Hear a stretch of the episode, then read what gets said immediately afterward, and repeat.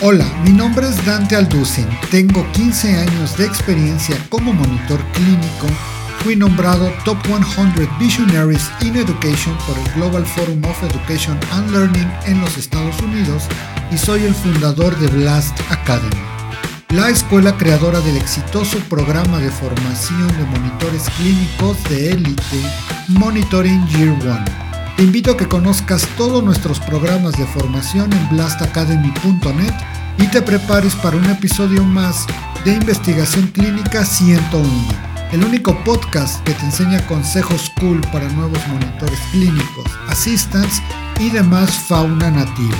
Noscoepi, que en latín significa empezamos. Bienvenido a este episodio de tu podcast favorito, Investigación Clínica 101.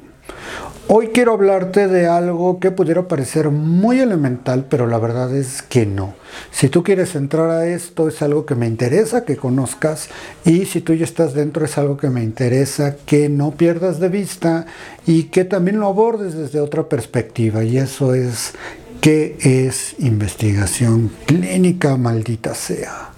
Y no nos vamos a poner a hablar de comparamos A contra B, eso ya lo hicimos el episodio pasado. Si no lo has visto, te dejo el link aquí abajo para que lo escuches. O más bien, si no lo has escuchado, te dejo el link para que lo escuches y si no estás viendo en YouTube, pues para que lo veas. Ahora, ¿qué es lo interesante o lo curioso de este episodio? Es yo creo que algo que muy poca gente ve, que nosotros en investigación clínica, el mundo en general nos considera villanos, cuando en realidad somos los héroes de toda esta cuestión. ¿Quién frenó al COVID? ¿Quién frenó a la COVID? Pues nosotros. ¿Quién ha frenado un montón de enfermedades? Pues nosotros, aunque el crédito se lo lleve el personal médico. Y con esto no estoy en contra del personal médico, sino somos todos un equipo, ¿no? Sin embargo, cuando tú le preguntas a la gente de a pie o le, le, le hablas un poquito de, oye, es que yo superviso pruebas que se hacen en humanos, bueno, ya creen que eres el doctor Frankenstein, ¿no? ¿Por qué? Porque la gente está programada para desconfiar y tristemente tienen algo de razón. ¿Por qué? Porque este tipo de estudios en humanos, pues los pioneros, al menos de la época moderna, pues fueron los nazis. Entonces, si los nazis, los nazis pues no son precisamente abanderados de, de las virtudes humanas, bueno, quizá con los neonazis, ¿verdad? Pero pues, todos los que no son neonazis, pues no los quieren. Entonces, mucho de la mala fama de lo que tiene investigación clínica con la gente que no sabe nada de esto, eh, viene de esa parte, ¿no? Y también de todos los desastres que ha habido. Habitualmente, cuando existe un desastre, pues se hace prensa. Y esa prensa, evidentemente, no es buena. Aquí hay otra cuestión, a la prensa le gustan las malas noticias porque las buenas noticias no venden. Entonces, ¿qué sucede? Es infinitamente más lucrativo decir, se murieron dos personas en un ensayo de vacunas, ¿no? Para darles a los malditos antivacunas todavía más, más elementos estúpidos. Bueno, pero que esa noticia va a vender. Que en un ensayo de vacunas haya superado efectividad y seguridad no es noticia. Es noticia quizá para el gremio, quizá para las cuestiones comerciales, pero no para la gente común. ¿Por qué? Porque no levanta alarmas. Entonces es curioso cómo, pues realmente cómo puede estar ser tan incomprendida esta industria.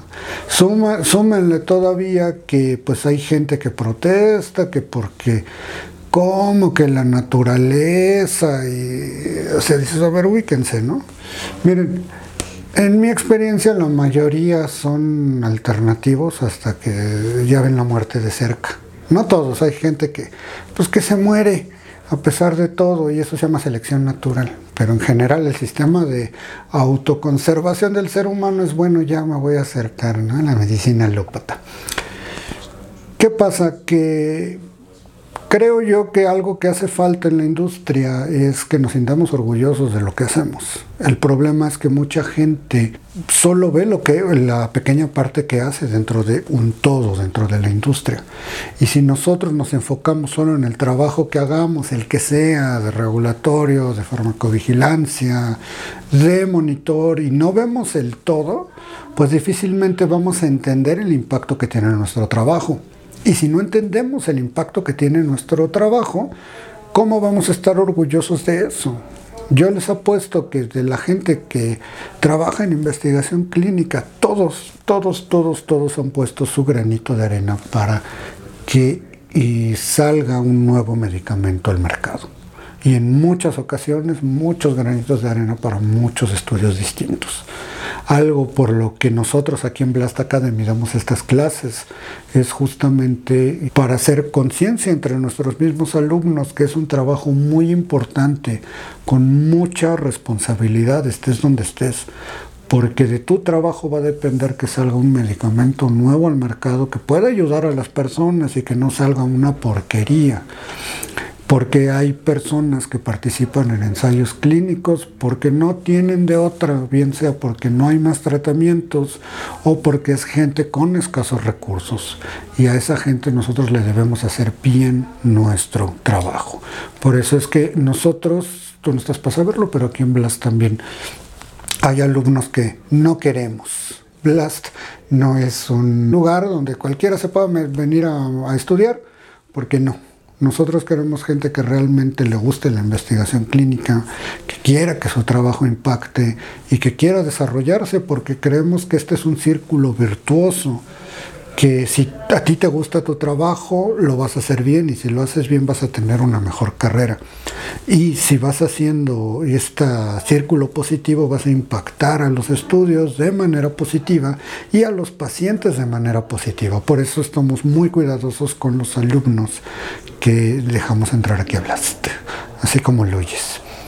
¿Y por qué es esto? Si tú ya estás en investigación clínica, pues siéntete orgulloso de lo que haces porque realmente estás haciendo un cambio, realmente estás aportando, aunque no lo veas. De hecho, te invito a que tú veas en cuestión macro el impacto que tiene tu trabajo, si ese documento que estás revisando, cómo va a influir ese documento, ¿no? cómo, cómo impacta en toda la cadena de, de los estudios.